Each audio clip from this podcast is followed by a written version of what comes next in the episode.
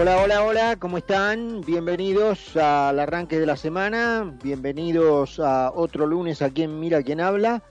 26 grados la sensación térmica en Buenos Aires, empatada con la temperatura real. Cuatro minutos después de las 8 de la noche, vamos hasta las 9 y mm, con una noticia de último momento, porque hace minutos nomás eh, podríamos haberla dado exactamente cuando estaba ocurriendo, si todo el mundo supiera contar los segundos y los minutos, pero bueno, dejemos eso para, para otro momento. Em, la noticia es que se ha confirmado la peor de las posibilidades para el derecho, para la vida republicana, para mm, la libertad individual, para la seguridad jurídica, para los argentinos, em, de em, las opciones que había para llenar la vacante del Ministerio de Justicia que dejó libre Marcela Lozardo. Se ha designado a quien tenía obviamente todas las fichas, solamente la especulación y supongo que un dejo de vergüenza em, hizo que Martín Soria no fuera inmediatamente nombrado eh, en el Ministerio de Justicia. Pero finalmente ha sido confirmado, se trata de una espada directa de Cristina Fernández de Kirchner, lo cual confirma que todo asiento que queda libre en el gobierno es llenado por un soldado de la señora em, y un hombre que ha se ha expresado, es diputado, pero más que como diputado, no sé si va a trabajar o no, la verdad, no sé si la retribución que le paga el pueblo argentino se la gana, eh, aunque sea diciendo sandeces, pero por lo menos apareciendo por el lugar de trabajo, eso no lo sé, pero sí tiene mucha aparición en Twitter y bueno, allí eh, en esta hiperactividad tuitera se ha mostrado como un eh, ariete de, ariete yo diría inflamado encima, de la señora de Kirchner, de la viuda de Kirchner, em, para ir contra los jueces eh, ya han pasado la etapa de instrucción. Porque también habría que informarle a Soria que va a tener una tarea, em, bueno, ardua, ¿no es cierto? La mayoría de los procesos de la señora Fernández han dejado atrás la etapa de instrucción y han sido elevados a juicio. Em, detener ese mecanismo a través de eh, blasfemas eh, tuiteras y eh, va a ser difícil, digamos, ¿no es cierto? Y aun cuando la blasfemia tome ahora el formato de un cargo eh, formal en un ministerio y eso no le va a agregar demasiado. Pero lo cierto es que eh, en la política argentina se va confirmando que el kirchnerismo radicalizado de signo, de castrochavista y de inclinación eh, simplemente resentida a fuerza de venganza, que es lo, lo que realmente inspira el espíritu de esta señora, va copando los lugares que eventualmente quedan libres en el gobierno, aquella charada de la coalición, es decir, de un gobierno formado por distintas partes que conformaban esa coalición, eh, y eh, supuestamente en igualdad de situaciones, digamos, el masismo, eh, la gente que provenía del lado de Alberto Fernández, como eh, era un ejemplo Marcela Lozardo, el kirchnerismo, todo eso era una máscara, obviamente, que eh, cientos de analistas, este, entre los que me incluyo, entre los que me incluyo, nos cansamos de decir desde el primer día, digamos, o sea, en lugar de la máscara de Fernando VII, era la máscara de Fernández, ¿no? Esto se, se supo desde el 19 de mayo de 2019, cuando la señora ungió a su, a su candidato en un único episodio mundial en donde un candidato a, vicepresidente designa al candidato a presidente. Desde ese mismísimo día estuvo claro que la presidenta en ejercicio iba a ser la señora Fernández y que se iba a armar un amortiguador de tiempo para que la, para que digamos la gente se fuera deglutiendo el sapito y el espejito de color, el nuevo espejito de color, digamos, gradualmente. Em, y bueno, conforme el tiempo fue avanzando, las cosas fueron quedando claras.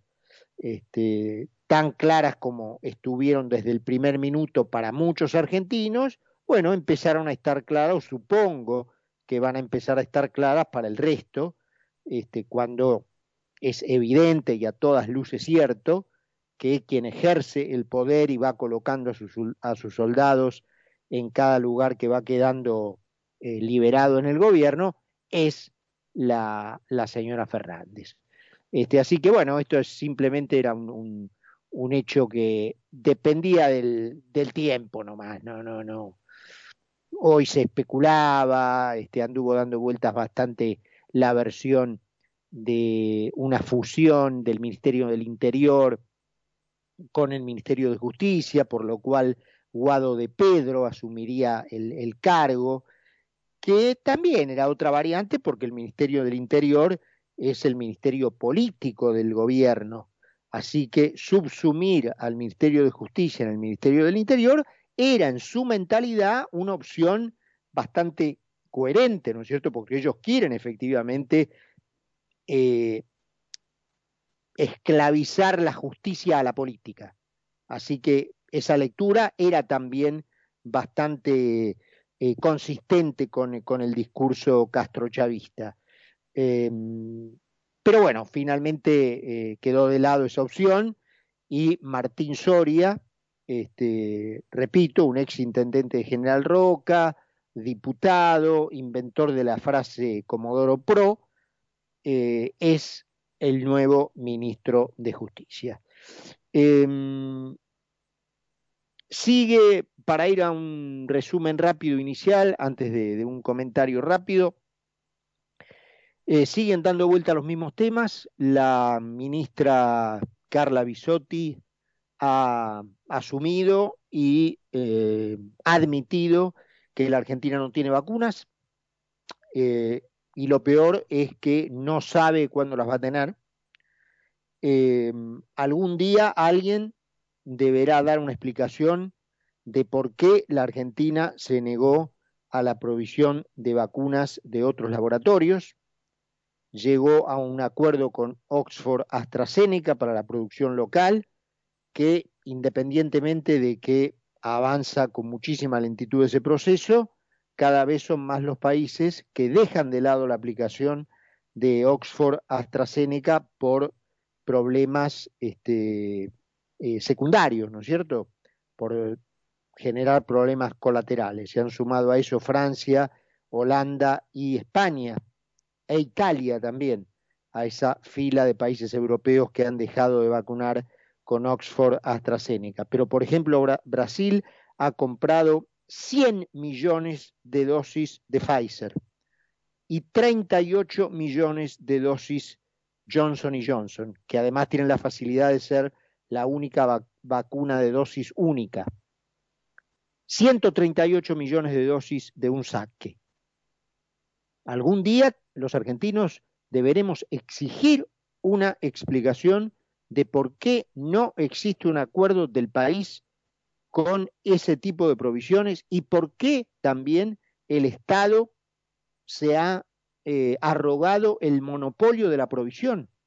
¿Por qué no puede haber importadores privados que eh, compren millones de dosis a su costo y las apliquen en la farmacia? Como se hace con la vacuna de la gripe, de las distintas cepas que aparecen por año. Eh, son muchas las explicaciones que los argentinos deberían estar exigiendo. ¿eh? Em, a todo esto el tema en el sur es alarmante, en el sur argentino. Si no se hace algo a tiempo, los malones de intrusos van a tomar un impulso nunca antes visto desde la campaña del desierto de Roca. Este, entre comillas, problema mapuche remonta a la historia de un pueblo invasor de la Argentina, que hizo desaparecer de la faz de la tierra a pueblos originarios enteros de nuestro país en un genocidio, ese sí que fue un genocidio, como no se recuerda en la Argentina, como quizás nunca hubo en el país. Se trata del pueblo de la Araucanía chilena que invadió el oeste argentino a través de la cordillera y reclama una franja de territorio nacional y de territorio chileno que va desde el Pacífico al Atlántico. Es más, ya se empiezan a sentir los primeros malones en el sur de la provincia de Buenos Aires. Ya la cuestión dejó de estar limitada al sur patagónico. Como se sabe, avanzan a fuerza de asesinatos, incendios, violando y depredando todo a su paso, tal como lo hacían antes de Roca, pero hay una diferencia sonora, ¿no? En este caso, el gobierno nacional de aquellos años, de principio del siglo XX, tenía muy clara la soberanía argentina y el carácter invasor y delincuencial de estos terroristas. En cambio, el actual gobierno es su cómplice. Los apaña lo subsidia con el dinero del propio pueblo argentino, que es el atacado, y les da empleo en dependencias nacionales como las direcciones de asuntos indígenas y de pueblos originarios. Estos terroristas no son originarios, son invasores.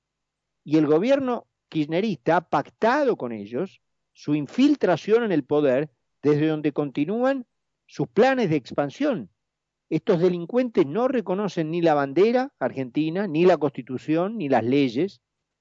Aspiran a la secesión, aterrorizando a los pobladores, quemando sus propiedades, incendiando bosques que conforman incluso el, patrimonio ecológico de la Argentina de cientos de años. Van por los minerales de la región, por vaca muerta, por el oro inexplotado. Hace un par de días el presidente estuvo en Chubut, debió salir custodiado por una pueblada que atacó su camioneta, rompió uno de sus vidrios, porque la gente ve como la quieren correr de sus tierras y se re contra un de los delincuentes. Está bien que había cuestiones relacionadas con la ley de minería de Chubut, pero la gente está harta en el sur.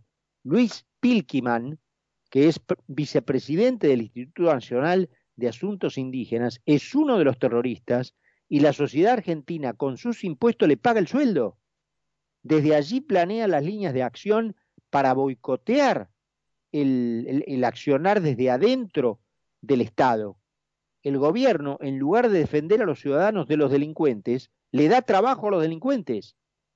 Si esta cuestión no se toma en serio y el gobierno va a continuar siendo parte de la avanzada terrorista que ha tomado el verso mapuche como la excusa para tomar, eh, para tocar una fibra supuestamente sensible del típico buenismo idiota y cómplice, cuando nos querramos acordar, tendremos al malón en el Atlántico.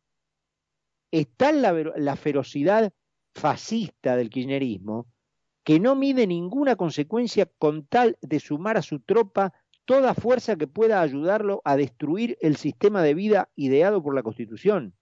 La campaña del desierto fue justamente el producto de una decisión de un gobierno resuelto a hacer cumplir la Constitución y las leyes argentinas en el territorio nacional y echar de ese territorio a cualquier fuerza invasora y asesina de argentinos, sean estos originarios de nuestro suelo o europeos.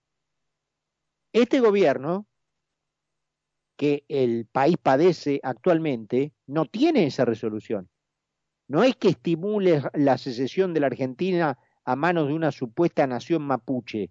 Si entendieran el problema, no creo que se mostraran partidarios de apoyar a alguien que le vaya a disputar el poder absoluto sobre este país, ese poder al que aspiran tener, ¿no es cierto? Lo que ocurre es que la furia que tienen contra el modelo social que organizó la Constitución los lleva a asociarse con todos los que por distintas causas comparten ese mismo objetivo. Aquella frase del enemigo de mi enemigo es mi amigo, es la troglodita ecuación que razona el kirchnerismo. Por eso reclutan a cualquiera que levante una bandera anticonstitucional, antirepublicana, antiliberal, antioccidental. Este comando terrorista en el sur, que opera bajo el nombre de RAM, está matando gente, aniquilando patrimonio público y privado argentino, acechando poblaciones civiles enteras, y el gobierno no hace nada, o más bien los ayuda como ocurrió con Sabrina Frederich cuando mandó a investigar a los denunciantes de terroristas en lugar de perseguir a los terroristas, o como el otro caradura de, de, de Máximo Kirchner, diputado y jefe de la Cámpora, que impulsó la ley de fuego condenando a los propietarios de campos o terrenos incendiados a no poder disponer de su propiedad por 30 o 60 años, restringiendo los derechos civiles de los perjudicados, en lugar de perseguir a quienes queman los bosques y los campos ajenos. El odio que el kirchnerismo tiene por el formato social diseñado en la Constitución es tan ciego que no alcanza a, percibir el peligro que hoy financia y encubre si los hechos continúan evolucionando como han evolucionado hasta ahora, no sería extraño que en un futuro el kirchnerismo, el kirchnerismo deba dirimir el territorio de una Argentina devastada por sus propias políticas con estos terroristas a los cuales hoy les da trabajo y apaña. Mientras más y más argentinos están viendo cómo pierden sus casas, sus campos, sus propiedades, el lugar donde vivieron, porque un conjunto de fascinerosos y delincuentes se ha propuesto quedarse con una porción del territorio argentino. Además de ser la calamidad moderna más destructiva de los últimos 50 años que ha conocido la Argentina, el kirchnerismo va a cargar también sobre sus espaldas la culpa de haber encubierto y apañado a quienes llegaron para quedarse con los que nos pertenece a nosotros. Hoy vamos a tener más de este tema en el programa. 8 y 21 en la Argentina, 26 grados en Buenos Aires, la térmica está empatada. Vamos a la presentación y en un minuto estamos de vuelta. Seguí con nosotros en Mira quién habla. Mira quién habla. Mira quién habla. Mira quién habla. Mira quién habla.